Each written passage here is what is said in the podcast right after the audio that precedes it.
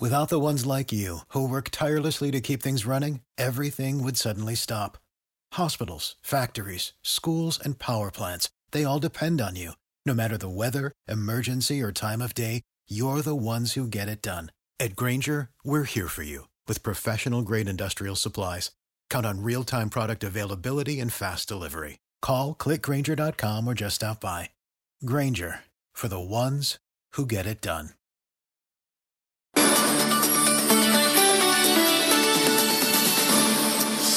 Il est un peu plus de 19h30, le journal avec Faiza Younzi. Ça y est, c'est confirmé. C'était cet après-midi. L'usine Renault de Flins ne produira plus de voitures neuves. Oui, le site emploie 2600 salariés qui assemblent notamment la fameuse Zoé. À l'avenir, il sera dédié au recyclage de véhicules et de batteries. Une transformation qui va s'amorcer dès l'an prochain. Jean-Dominique Sénard et Lucas Deméo, qui étaient en visite à Flins tout à l'heure, l'ont confirmé aux salariés. On fait le point avec Julien Rizzo. Avec ce nouveau projet baptisé Refactory, la direction de Renault fait de Flins un site spécialisé dans l'économie circulaire. Dès l'année prochaine, le site va accueillir les activités de l'usine de Choisy-le-Roi, condamnée à la fermeture, soit l'utilisation de matériaux recyclés et de pièces de réemploi. Puis trois autres activités vont être progressivement développées au sein de l'usine. Un pôle spécialisé dans le recyclage des batteries, un autre sur l'ingénierie de l'écosystème et enfin un pôle spécialisé sur le rétrofit, c'est-à-dire que l'usine va transformer des voitures d'occasion thermique en voitures électriques. Ce système opérera sur des véhicules de moins de 5 ans et ciblera en priorité les flottes d'entreprises. Objectif, produire 100 000 voitures remises à neuf chaque année, car Flin ne fabriquera plus de voitures neuves après l'arrêt de la production de la Zoé électrique prévue en 2024. Si Luca ne dévoile pas le montant de l'investissement pour restructurer le site, il espère que l'Europe pourra y participer dans le cadre du Green Deal d'Ursula von der Leyen. Également dans l'actualité, accord qui anticipe une perte nette supérieure à 1 milliard d'euros pour cette année. Et dans les colonnes du quotidien Le Monde, son PDG Sébastien Bazin a estimé que le groupe hôtelier allait perdre 70% de son chiffre d'affaires à cause de la fermeture de nombreux hôtels du groupe et de la paralysie du tourisme dans plusieurs pays. La remontée du groupe sera longue, elle sera difficile, nous disait tout à l'heure dans BFM Bourse Franck Morel, le président de Zone Bourse. Quand on voit que Accor annonce euh, une perte nette de 1 milliard euh, d'euros cette année, alors que quand tout allait bien en, 2010, euh, en 2019, il faisait 460 millions de, résultats. On, imagine le nombre d'exercices qu'il va falloir pour juste absorber euh, la crise qui n'est qui n'est pas terminée. Et finalement, on est on est 20% en dessous des cours de l'avant crise. Donc il, y a un moment, il y a un moment, c'est pas possible. donc tout ce qui est euh, les secteurs les plus euh, les plus massacrés et qui ont très fortement rebondi. Je pense que si on a l'opportunité de, de, revoir ces prix, euh, euh c'est peut-être pas plus mal de, de sortir et de, de, réallouer ses portefeuilles vers des secteurs où finalement c'est beaucoup moins compliqué et où le risque est, est, est bien moins. Franck Morel, hein, donc sur le groupe Accor. Après les annonces d'Emmanuel Macron hier soir, les commerçants poussent un cri de soulagement. Oui, car ils vont pouvoir ouvrir leurs portes dès samedi. La France entame à cette date l'assouplissement du confinement. En Europe, d'autres pays allègent également leurs restrictions. Mais la situation globale lors de cette deuxième vague reste très contra contrastée. On va d'ailleurs faire un tour d'horizon, ce qui se passe pour voir un peu ce qui se passe pays par pays avec vous, Raphaël Couder.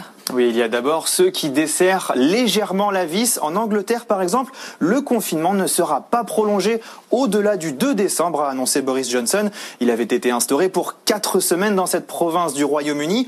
On passe désormais à des restrictions qui vont être décidées au niveau local et certains commerces vont donc pouvoir rouvrir dans toute l'Angleterre. En Espagne, les mesures ont également produit des résultats, a annoncé le Premier ministre. Elles vont être petit à petit assouplies en fonction des régions. En Catalogne, par exemple, les bars, les restaurants, les cinémas accueillent à nouveau du public depuis lundi avec une jauge limitée à 50%.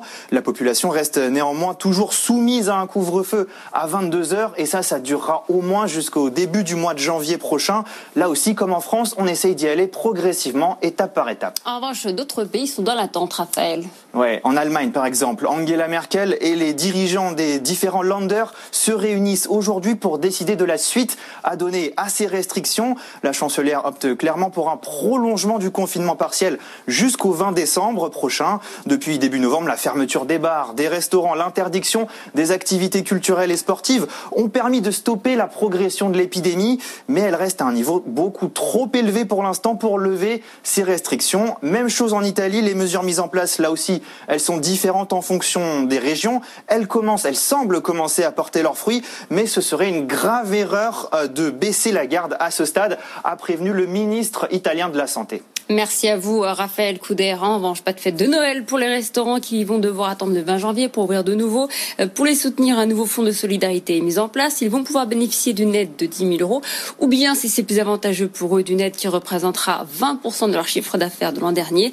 D'après Bercy, cette mesure devrait concerner 200 000 entreprises et coûter 1,6 milliard d'euros par mois à l'État. Concernant les vaccins, ceux de Moderna seront partiellement produits en France. Le sous-traitant pharmaceutique Recipharm a été choisi par la biotech américaine. Ce groupe suédois possède quatre sites en France. Son patron pour la France, Jean-François Hilaire, sera l'invité de Good Morning Business demain à 7h45. Merci Faiza Younzi qu'on retrouve tout au long de cette soirée. Dans un instant, c'est l'heure de l'alerte Le Chip qui, à cause du ski, a été décalé, mais on le retrouve, Emmanuel Le Chypre. Without the ones like you, who work tirelessly to keep things running, everything would suddenly stop.